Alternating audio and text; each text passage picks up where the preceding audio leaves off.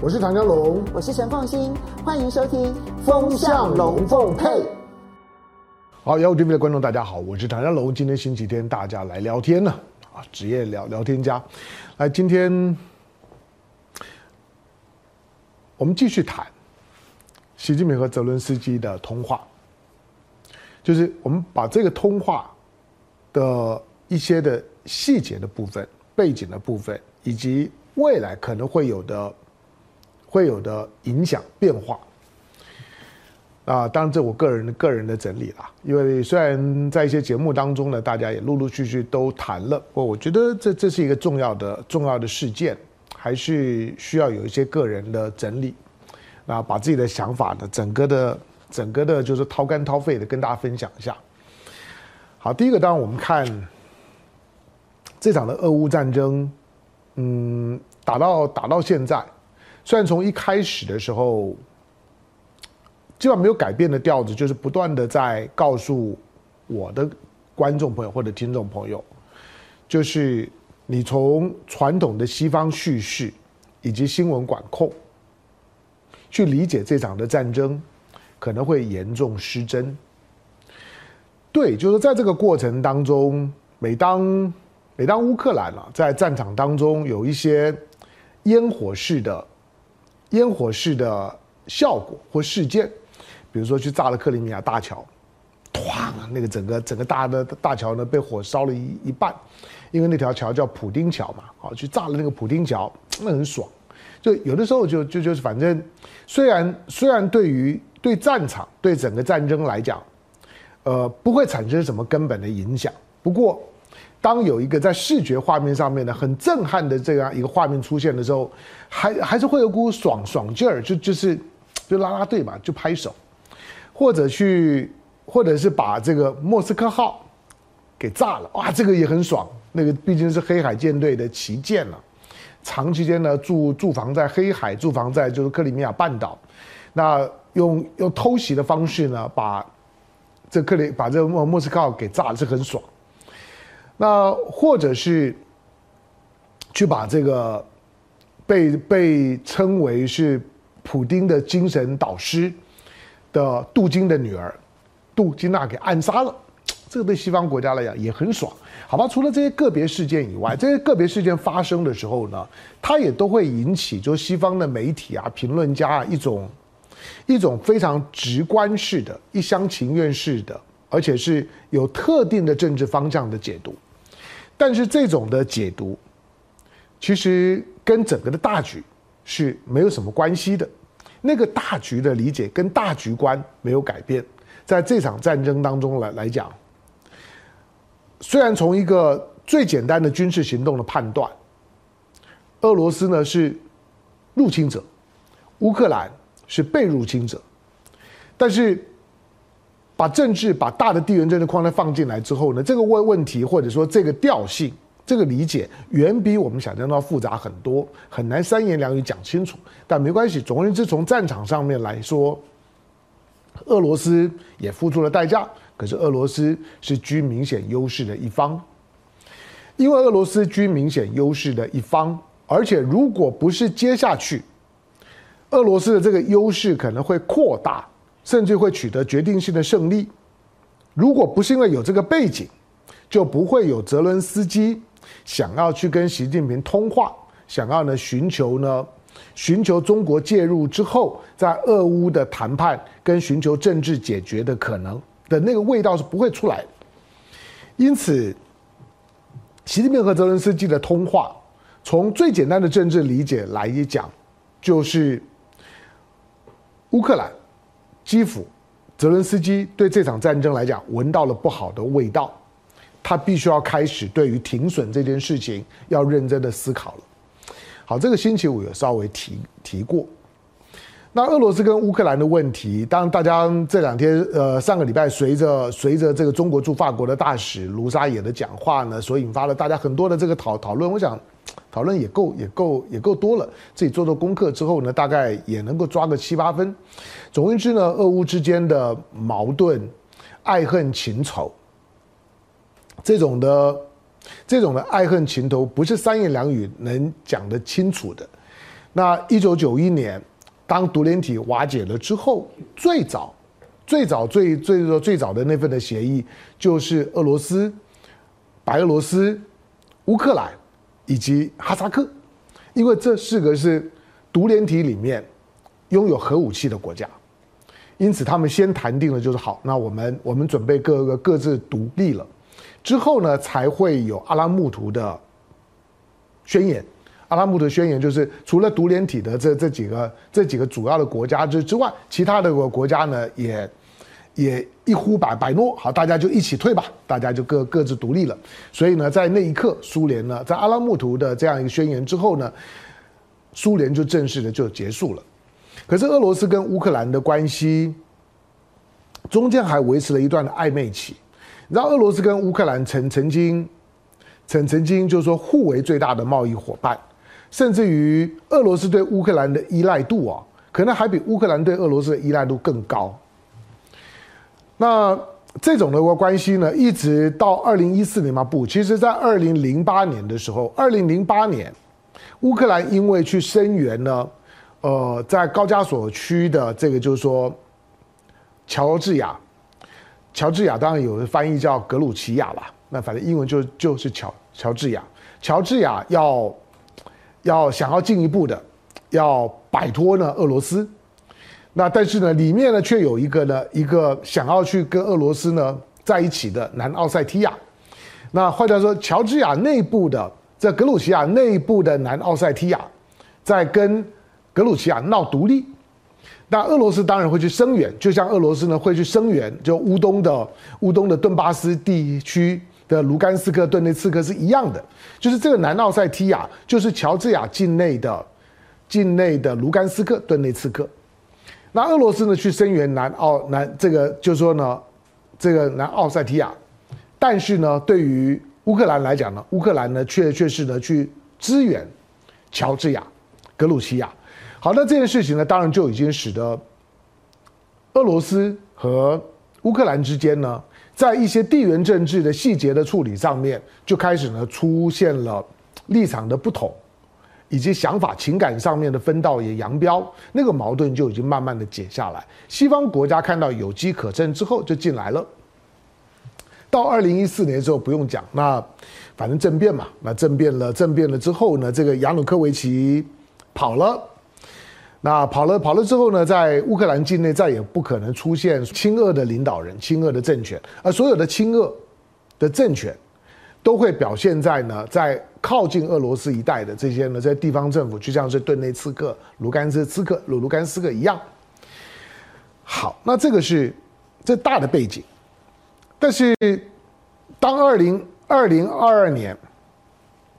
当。战争发生了之后，到现在为止已经一年多了，大大家也都看到了，打了一年多之后呢，从西方的叙事的角度来讲呢，呃，尤其最最近呢，你已经你已经听了几个月了，就就是甚至于呢，基辅呢还故弄玄玄虚的告诉你，就是说，呃，现在乌军呢乌乌军的通讯开始进入到了静默期，那。刻意的，就是说呢，像乌乌军呢下达那种，就是说所有的乌军的这些呢，所有的手机啊、通讯软体全部呢静默，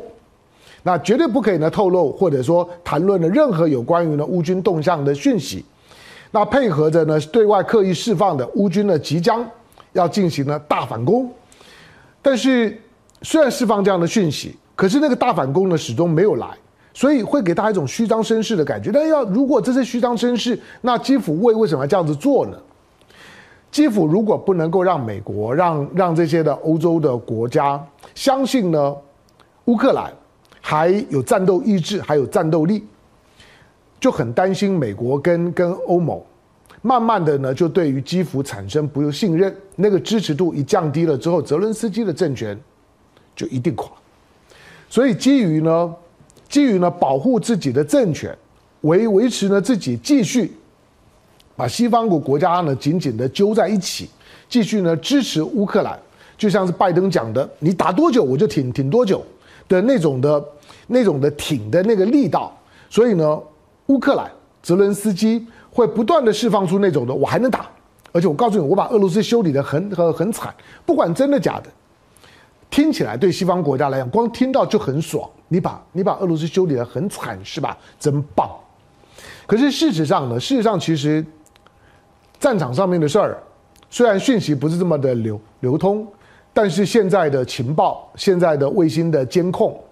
以及呢专门做做这些军事分分析的，把这些仗仗对一对，也大概知道。乌克兰基本上要再打下去都很困难，尤其在乌东的巴赫穆特区的这场的战争，这场的战争绞肉已经五个月了，五个多月的时时间，那个填填进去的人，那个呢数以十万计啊，再再继续绞肉下去啊，慢慢慢慢绞，慢慢慢慢绞，那以瓦格纳为为主的这样的一个俄罗斯的雇佣兵，慢慢慢慢绞，对乌克兰来讲太伤了，尤尤其整个的战事，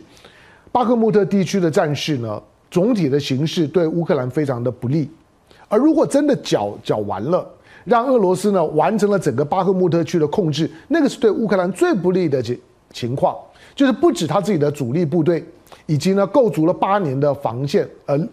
七年的啊不八年的防线彻底的崩溃，那个是在乌东地区呢已经已经可以几乎可以呢打核战的完完全全全的。完完全全为了跟俄罗斯呢彻底的要要要打一仗而做的军事的准准备，巴赫穆特的整个整个城是完完全全已经是已经是战壕化的、地下化的，所以它很难打。但是即使准备了八年，在明斯克协议之后呢，准备了八年，真的呢到了战争的时候，虽然让俄罗斯打起来很辛苦。可是把这地方呢当做是一个绞肉机，慢慢慢嚼了之后，嚼嚼到后来的时候，乌克兰终究还是撑不住的。乌克兰去年的军费比前一年，比二零二一年成长了百分之六百六百四，就是成长了六点四倍。这个是呢，瑞典斯德哥尔摩的和平研究所从一九四九年开始做呢全球的军费支出的统计以来，单一国国家年度军费增增加第一名。最夸张的一个国家的这一年跟上一年相比，增加了六点四倍，从来没有过，打任何的战争都没有发生过。而对乌克兰来来讲，去年他把他的 GDP 的三分之一都拿去买买武器、买军火了，都用在军费军费上。三分之一啊，你可以你可以想见，老百姓的日子大概都不用过了。好，所以对乌克兰来讲，和习近平的通话的期待，同时抱持着正面的态度，表示。乌克兰认识到，在军事上面大概已经讨不到什么便宜，所以呢，要开始寻求政治解决。政治解决就就是必须要有停损的准备，以及在停损的基础上面，能不能得到最多的国际上面的同情跟奥援，在谈判桌上呢，能够呢多拿回一点。这大概是乌克兰现在的思考。所以，虽然不敢说通了话之后啊，好像通话就通气。然后呢，接接下去呢，好像好像呢就顺风顺水的一场的，大家呢付上了这么大的代价的战争就能够戛然而止，没有这么简单，因为毕竟联合国的五常都已经卷在里头，参战国的俄罗斯，那背后呢主要的主要的这个引武者美国、英国，还有呢现在跟中国呢看起来有一点点隐性的，就联手要去解决乌克兰战争的中国和法国。都已经呢，联合国五五常呢都已经呢在在里头了。乌克兰的乌克兰的乌克兰这场的冲突战争，最后的终极版的政治解决，它会是在一个大的国际的强权框架里面去处理的。它不是地缘政治上面俄罗斯跟乌克兰单独可以搞搞得定的，不可能。更不是周围的一些一些的小国家，波罗的海三小国啦，或者波兰呐，这这这些国家呢，能够呢发挥什么影响力的？情绪是一回事情，政治的解决都需要有能力先把情绪先放一边。好，那呃，这个这个通话呢，当然包括星期五的时间的风向龙费被，大家都谈了很多，现场来宾也都谈得很好，一些内容我就不重复。不过我们看看几件事情，它可能会有的影响，一个就是说中国的态度。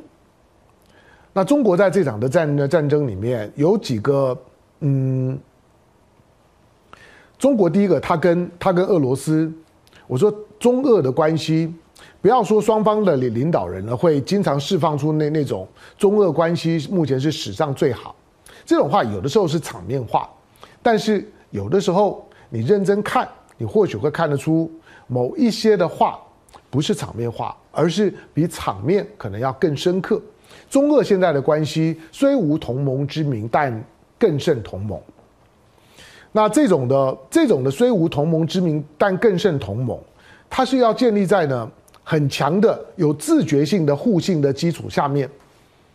才能够呢达到呢这个这种的，就是说我在做某些事情，我在谈某些话的时候，不会不小心又刺痛了你呢这种脆弱的心灵，又觉得我好像意有所所指，又觉得我现在我对你的似乎呢别有居居心，因为这种的在。国际的这种的政治当中的语言，顺了孤心，逆了嫂意，让对手挑针挑刺的这种机会永远都存在。因此，国与国之间要建立很深刻的战略互信，很不容易的。尤其中俄之间过去也有很多的历史因素，中日之间有很多的历史因素，但中俄的历史因素可以在这个时候呢先放一边，连碰都不去碰。但是中日之间的历史因因素，就是只要见面了，就一定要呢推到第一线，先呢谈一谈，把自己的情绪、把自己的立场先绷紧，你就知道那是你处理的态度的问题。好在这样子的一个中俄关系的基础下面，中国跟乌克兰还能够通话，通一小时的话，内容当然了，我可以想见一定还有保留。可是光是从会后。中方跟呢跟跟呢跟的乌克兰方面所释放出来的态度，大概就知道对于这次的谈话是满意的。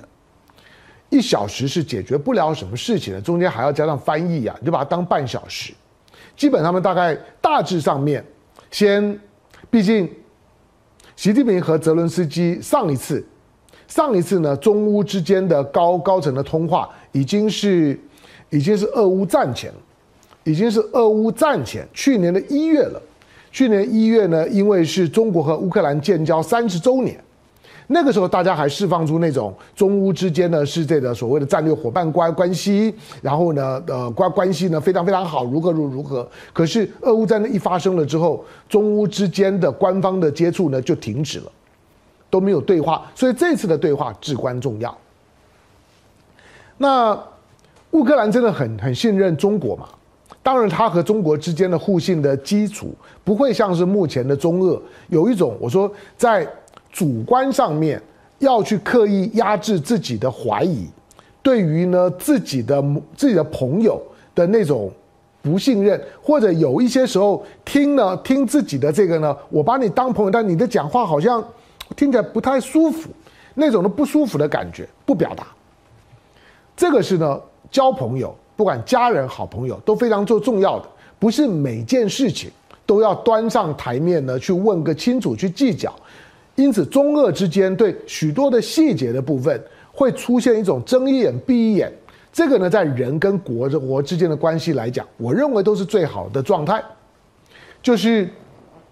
你做的每每件事情我都满意吗？不会。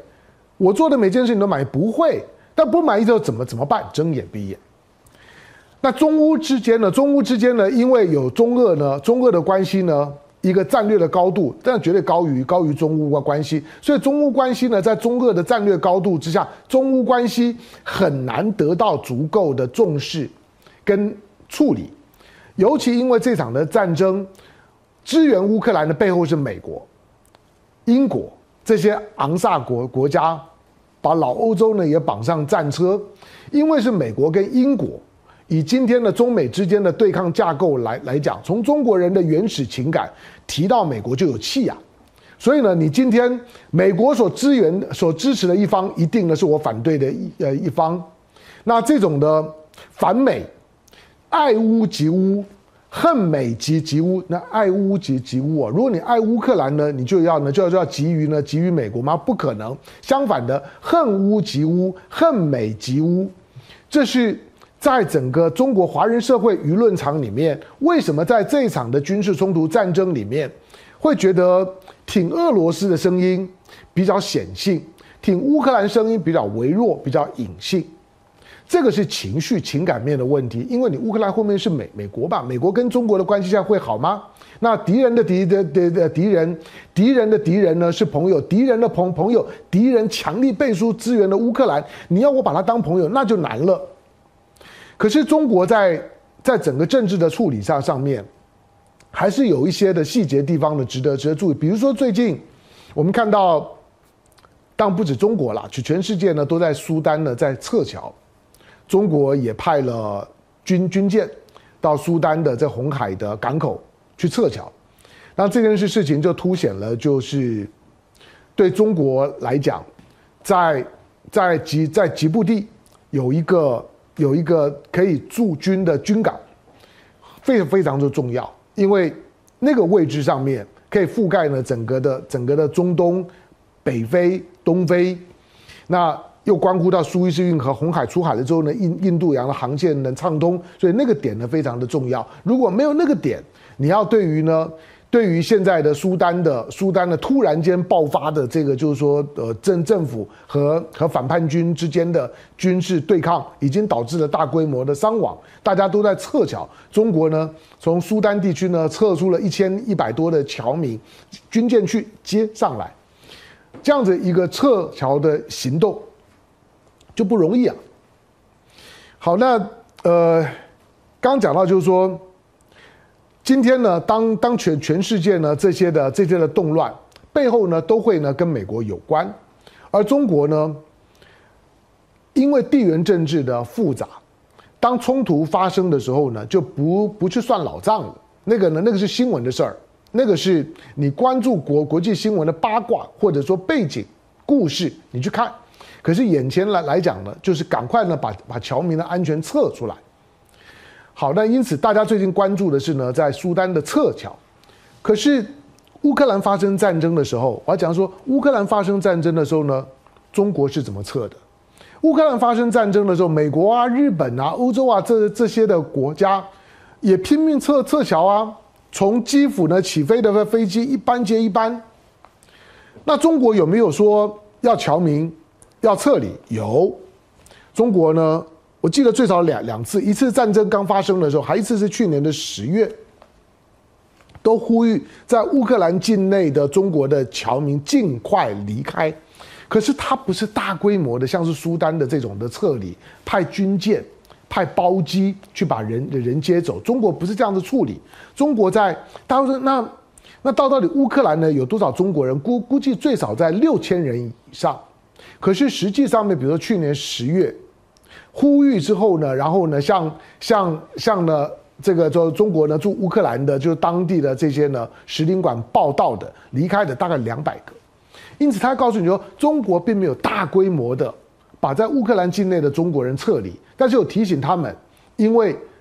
同样的逻辑，当中国跟俄罗斯很亲近的时候，乌克兰呢也也会恨恶集集中，所以呢，中国人在乌克兰当地也必须要小心。但重点是说，中国没有从乌克兰大规模的撤离。现在在乌克兰战争打到现在，尤其是一个跟中国很友好的俄罗斯的交战对手乌克兰的境内，中国没有大规模的撤离，为什么？好，那中国跟乌克兰，你你去看双双边贸易啊，因为那乌乌克兰赛也不怎么样吧？哈，那尤尤其。尤其在脱离苏联了之后呢，虽然它保留了一些呢旧旧的一些呢军事工业，甚至于呢一度呢是中国呢第二大的武器的进口国，因为你光光那个瓦良格号啊，那个那个那那个就是个庞然大物，再加上买一些的发动机啊等等等的，大概就这样。可是双边的双边的贸易量呢，大概一直都维持大大概总量进出口加起来总量大概一百多亿美美金，大概就这样一百多亿美金。以今天中国的外贸的格格局来讲，piece of cake。可是对于对对中国来来讲呢，其实其实之所以觉得嗯，乌克兰这个市场，乌克兰关系还是要好好经营。除了除了它是它是欧盟跟俄罗斯东西欧之间的现在的所有的矛盾关系的痛点都在乌克兰的上上面，这个对于中国发挥大国影响力，对乌克兰持持续的保持温度是是必要的？第二个。中国到现在为止，你想跟跟欧盟之间，不要说呢什么中欧全面投资协定啊，到现在呢都还是被冷冻的状态。双边呢虽然贸易量呢一直都在升在升高，欧盟跟东盟一直都是中国的第一大或第二大的贸易伙伙伴，经常会交换。可是双方呢也没有 FTA，在这种的基础下面，乌克兰就有个隐性的功能，就是因为乌克兰虽然不是欧盟，可是乌克兰跟欧盟之间是有 FTA 的，所以许多呢中国呢要进欧盟的商品或者是投资，其实呢就可以借着乌克兰进去，因为它跟它之间有 FTA，而乌克兰对中国来来讲，乌克兰是中国，中国是乌克兰的第一大的贸易伙伙伴，同时呢也是乌克兰的第一大的进口来源，因此。乌克兰对于中国在在经济上面的依赖，就算没有这场的战争也很明显。因此，中国呢也有机会呢借着乌克兰当个跳板，作为中欧之间在贸易关系当中还没有稳定之前，就把乌克兰呢当做是一个跳板，当做是一个中转的地方，这都是有利的。所以，中国对乌克兰的思考虽然比较隐晦，但是是很复杂，是很深刻的。好，那呃，这场的战争，当中国习习近平呢跟跟泽伦斯基通话了之之后，当然全全世界当然都在关注了。那这个通话到底能发挥什么影影响力？因为里面有美国，这个关关系我们不能基本上审慎乐观。但是对于美国的态度来讲，这场的战争如果没有美国的深度的介入，它是很难有一个终局解决的，而那个终局解决，它很可能是必须要美国从乌克兰当中能够挖走一大块肉，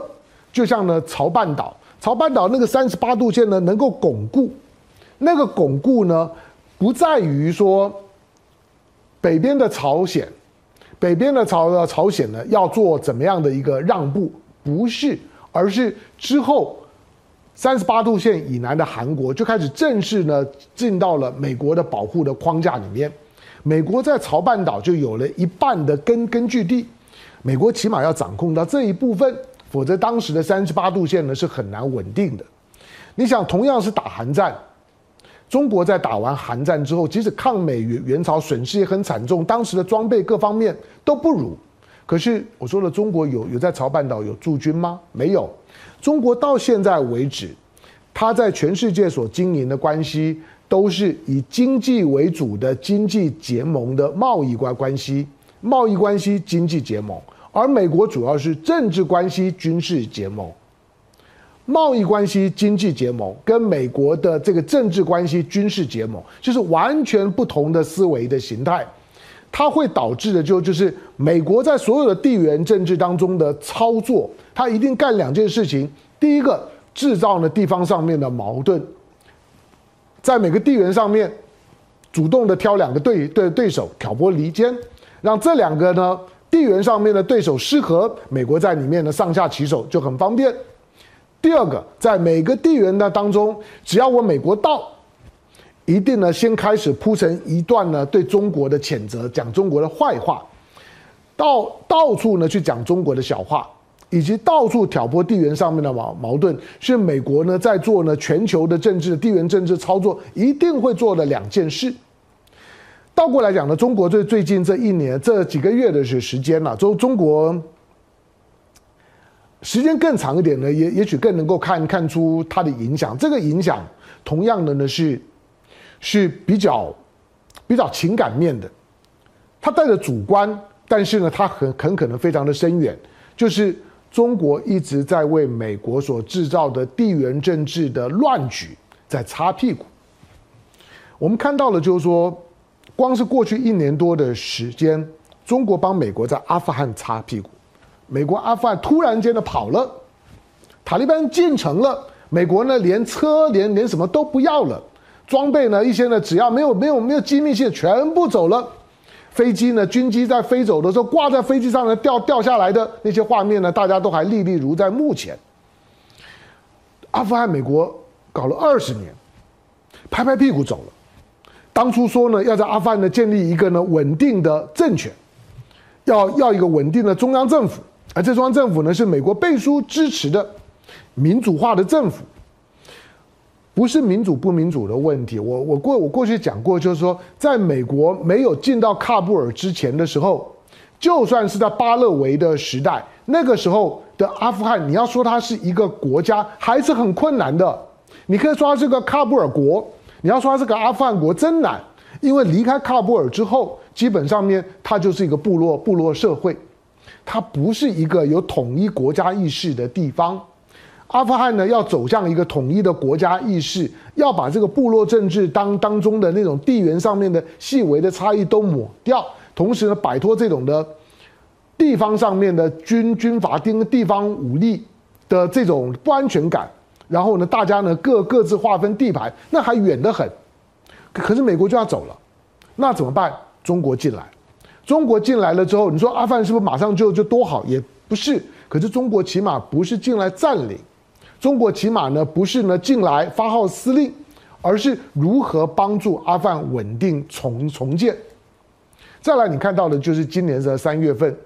沙特和伊朗的大和解，这不是只有这两个国家而已啊，而是呢中东的几个几个乱局，不管是呢波斯湾的紧张，不管是也门的紧张，突然间就过去了，包括呢原来因为呢内战，呃叙利亚都进来了。因此呢，整个的中东地的地区的阿拉伯世界突然间呢就得到了非常大的疏解，一直到这次的不丹，不不不丹呢是不丹是穆斯林式世界，是属于阿拉伯世界的，所以不丹呢这一次的乱局，对中东国家来讲呢是有点紧张的，对中国来讲呢也在盯着看的，因为这关乎到阿拉伯世界的稳定。好，那中东的问题解解决，再来看呢就是乌乌克兰。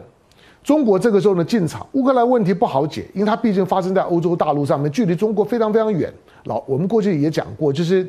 我如果是中国，我一年多不讲话，是因为那个太难搞了，离我太远了。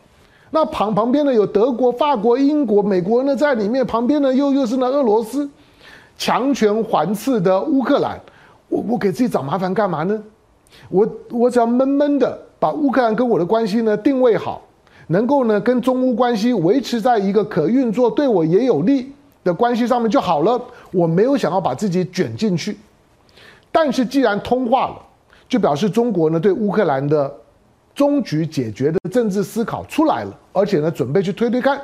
所以未来中国呢在乌克兰的议题当当中能够发挥什么影响力，是高度值得关注的。如果这一举，也能够在中国参与的情况下面，就像中国挂在挂在嘴巴嘴巴上面的劝和促谈。我说劝和促谈都是经过修饰的字眼。劝和，劝和就是要停火；促谈，促谈就是要对话。中国只要能够，今天习近平通完话之后，只要能够停火，先不要说长期停火，因为长期停火的复杂度很高。哪怕是短期停停火，能够有效的短期停火，能够短期停火，中国就得五十分。如果有一天，莫斯科跟基辅愿意在中国牵手的情况之下坐下来谈点事儿，谈的结果如何不管，只要那个画面出现了，中国就一百分。那你说这两个难不难？难。可是有没有机会？有，因为这眼前坦白讲，除了中国以外。要劝和停火，要促谈对话，除了中国之外，我认为也没有其他的国家办得到。过去一些的地缘上面的小国，土耳其想要做，没有，有土耳土耳其有在这个地方呢，它有它有地缘利益是非常明显的。以色列想要做，办不到。至于有立场的什么波兰啊、德国啊、法国，那个更不要讲了，一点机会呢都没有。美国更不要讲，美国呢讲到俄罗斯呢，不用核武器呢互互相轰呢就不错了。所以只有中国有这样的机会。只要能够停火，当然呢，停火是第一步了。短期的停火比较容易，但是短期的停火有助于释放善意。今天如果有一天俄乌在某个关键战场上上面，大家突然间呢发出一个声音，就是说呢这个地方呢停停火，哪怕停火三天，停火一个礼拜，或者呢可以停火呢两个礼礼拜，只要有这样的讯号出来。那个时候，大家对这场的战争的思考就会彻头彻尾的改变，哪怕只是短期的，可是期间可以再延长啊。但是要长期的停火，它就需要一个像是三十八度线的安排，那个呢是一个停损，那是一个对大家呢不能够接受的现状，不能够承认的现状，但是呢把它冻结在那个地方，让时间慢慢去消化。未来在乌东地区，它不会有一个，它不是叫三十八度线了。但是必然会需要一个像是三十八度线一样的、一样的一样的停火的三十八度线的缓冲区。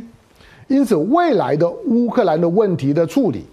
中国跟美国在这地方要像是呢朝半岛的战争一样，再处理一一次，把那个缓冲区呢给画出来。当然，这次中国并不是参战方，对乌克兰来来讲，他绝对也很难接受，因为他觉得那那我乌东就不是我的了吗？那克里米亚就就算了吗？我不能接受。我说这个是战争当中的后续处理最难的部分，就是你要不要停损的问题。停损，不要说战争了。哪怕是在股票市场，哪怕是房地产，哪怕是企业投资，面对到巨额亏损的时候，要不要做一点的保保本，要停损，那永远是难的。可是我认为那个味道出来了，所以我们先看会不会呢有短期的停火，短期的停火之后会不会释放出进一步的那愿意呢进行呢面对面的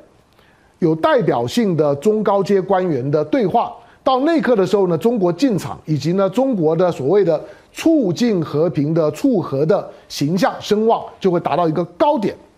那对于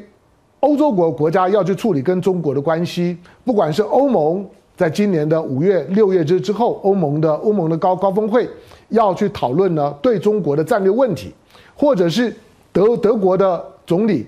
舒尔茨现在呢据说有着彭彭博社的报道，准备邀请。中国的总理李强到德国访问，这都是大事情，这都是表示呢，欧洲、欧盟，甚至个别的国家，德国、法国对中国问题的思考趋于独立自主，这些都有助于第一个他对中国的信任，第二个对乌克兰问题的终局解决。好，当然到那一刻的时时候，也也许乌克兰的战战争。这场的战争就会慢慢慢慢的炮火慢慢的会会平息下下去。那困难在哪里？困难是没有互信的基础，没有互信基础下面的停火，对于交战的双方来来讲，任何一方都会怀疑，眼前我答应停火，就是让对方呢有重新准备的机会。因此，除非周围的大国都能够参与。否则就会像明斯克协议一样，事后呢，俄罗斯非常的痛恨。我当初相信你德国、法国，我跟你签明斯克协议，以为可以稳定了我跟了乌克兰关系，结果事后竟然，你们会会对外讲说呢，当初的签明斯克协议就是为了为乌克兰呢争取武装的机会，搞了半天，我签了一个和平协议，结果是呢引动了另外一场的战战争。你们是为了战争呢签这个协议，我不是。因此，接下去的这场的俄罗斯跟乌克兰的这场的冲突的解决，中国绝对不能够呢，也不会再掉进那个明斯克协议的陷阱。好，那表面上看起来呢是停火的问题，表面上看起来呢是促谈的问题，不过中间势必还需要有一些的，有一些的乒乓外交呢在中间穿梭。所以呢，前两天我提到，我们就先看吧，先看中国除了派了特使，那。通常特使基本上扮演一些呢细节上面的讨论、沟沟通、互信，那这种的呃润物细无声的角色。但是到接近成熟的时候，可以先看王毅什么时候到。毕竟不只是习近平和泽伦斯基去年一月之后都没有对话。当西方的国家争先恐后的进到基辅，去向全全世界，因为那那那是一个一个最好的舞台，去向全世界。包括呢，像是佩洛西啊等等，甚至拜登都要都要去，去向全全世界告诉我挺乌克兰，我反俄罗斯，大家争先恐后的进基辅去干这件事情。但是中国到现在为止，不要说呢领导人，不要说总理、外长都没有进去过。好，所以什么时候呢？中国的中国的重外重要的处理外交事务的官员，像王毅进基辅，到那刻的时候，中国就真正的。在这个地方有主场优势，而整个的风向、整个的事态的后续的处理方方向，中国就有了主导权。到那一刻，我们就比较能够看得出来，中国在解决地缘冲突上面，透过外交手段解决美国所留下来的地缘政治的矛盾的那个烂摊子，中国的处理的能力，它有没有机会得到国际社会共同的认可？那个时候才才是中国的国际地位显著提升，让大家呢相信中国跟美国的思维，对内跟对外都是如此的不同，而中国是可信的。在这件事情上面，对中国未来的国际的信任度会有非常深远的影响。感谢收看今天雅虎的这样的一个周末的雅虎 TV。那希望呢，这整理的东西对大家呢理解这些一个礼拜的重要的事情有帮助。跟大家说周末快乐，下礼拜见，拜拜。